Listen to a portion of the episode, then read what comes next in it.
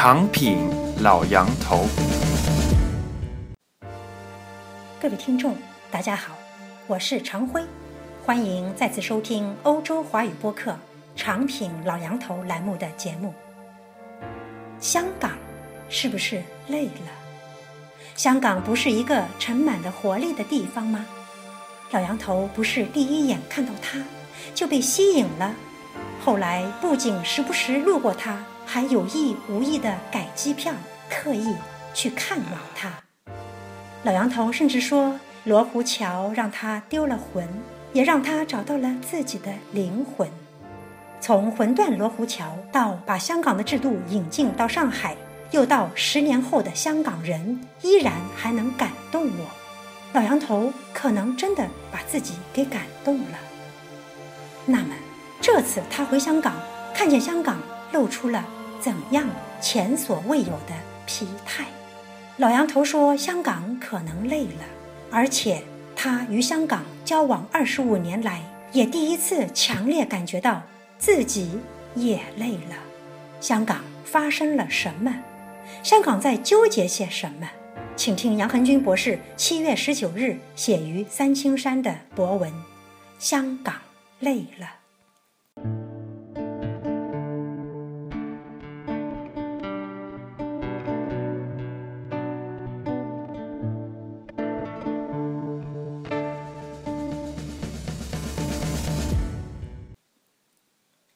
香港累了，我都五十了，应该累了。香港一位朋友问：“你为什么总像打了鸡血似的，充满活力？”我想了一会儿，说：“也许那是因为我平均每两个月都来一次香港，频繁的时候每个月都要来一次。第一次发生在上个世纪八十年代末，一直持续到今时今日。”二十多年来，无论是在中国大陆工作，还是在浪迹天涯、居无定所时，我总会隔三差五落脚于香港。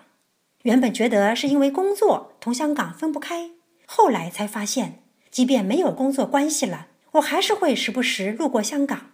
有时竟然是有意或者无意的改了机票，特地路过来看望他。香港是一个盛满了活力的地方，第一眼看到它。我就被吸引了。一九九二年跨过罗湖桥来到香港工作，是我独立思考人生的开始。那时，广东、海南很多有钱有势的人都通过关系搞到一个单程证定居香港，他们眼中看到的是商机、孩子的前途与法治保证下的自由，我脑子里却开始渗透进国家制度与价值观。从踏上香港到一九九七年离开香港前往美国，我对小平五十年不变的一国两制的理解，从给五十年时间让香港人适应大陆，从而回归祖国怀抱，到坚信中国大陆一定会在五十年内无可逆转地迈向香港享有的自由、法治，以及对中国传统文化的尊重与对多元文化的包容，从而最终实现一国两制。魂断罗湖桥。是我最早的一篇对香港的记忆，对比当时的深圳和香港，确实让我丢了魂似的，也开启了一位政府官员的政治学习之路。从此，我决定用双脚踏上所有的政治之地，对比各地的政治文化与价值观，同时开始学习政治学著作。罗湖桥让我丢了魂，也让我找到了自己的灵魂。后来一篇把香港的制度引进到上海，据说引起了一些人的重视，但可惜香港的制度肯定是没有跨过罗湖桥，所以上海市委书记、北京市委书记、广州市委书记、军委副主席和政法委书记才可以肆无忌惮的大肆贪污腐败，才会被一锅端似的打掉。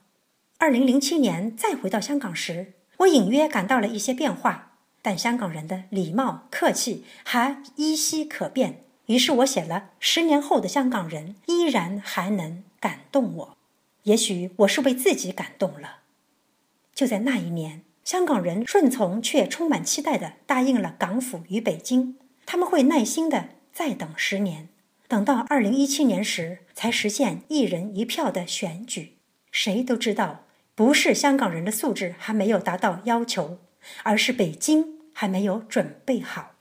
不管有没有选票，我还是喜欢香港。这里的法治是真的，这里的自由是你无时无刻都可以感受到的，这里的活力是无法抵挡的。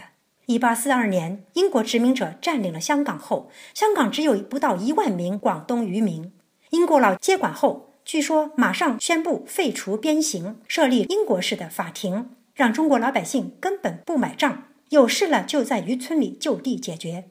最后弄得英国人不得不恢复大清朝的保甲制，从此开启了东西文化混杂、制度交叉的香港模式。此后相当长一段时间，香港法治和自由也都不那么完善。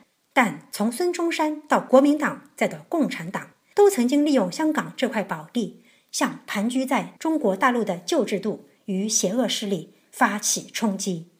一九四九年，是毛泽东和周恩来亲自决定不收回香港，从此香港成了中共通向世界的一个窗口，也成了众多高干享受特供产品的唯一进口港。更成了被饥饿逼迫的背井离乡的广东人逃难之地。据说，香港目前有一半以上的亿万富翁是当时从大陆连赶带逃到香港的。邓小平上台后搞改革开放，第一批资金也都是来自香港。一九九七年前，香港人有过纠结，走还是不走？毕竟中国人乡土情重，背井离乡并不是滋味儿。常常听到大陆一些愤青在评价香港事务时开口道：“香港不想当中国人的，就离开香港吧。”听得让人汗毛倒竖。什么时候，身为一名中国人，必须得符合他们定义的中国人条件了？对于大陆一些几乎被剥夺了做一名正常人权利的愤青来说，也许应该，而且必须为自己是一名中国人而感到自豪。但对香港人，他们更多的是要求当一名人，其次才是中国人啊。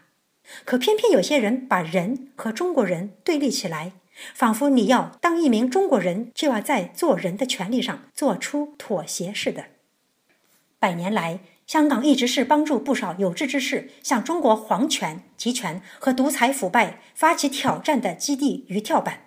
但当他自己面临变革，开始追求民主的时候，却面对了一个如此庞大的大陆。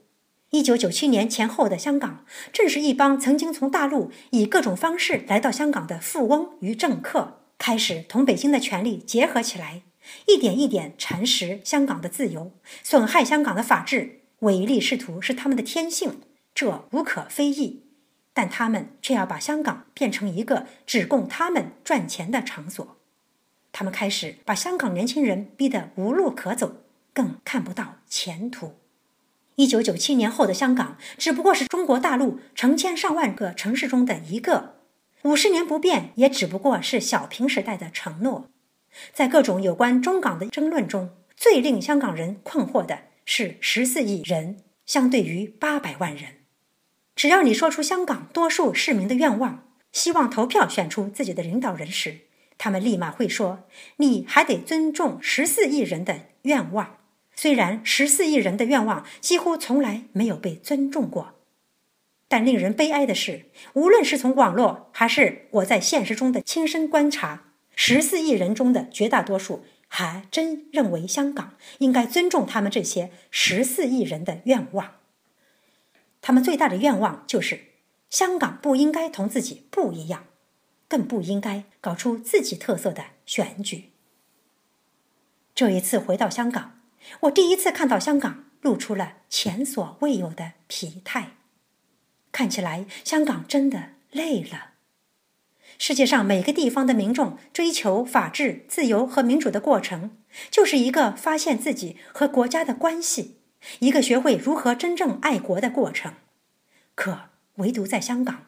法治和自由是在被割让给殖民者时得到的，如今追求民主却又和爱国发生矛盾，甚至不得不在香港人和中国人之间纠结，这哪里是区区八百万香港人能够承受的？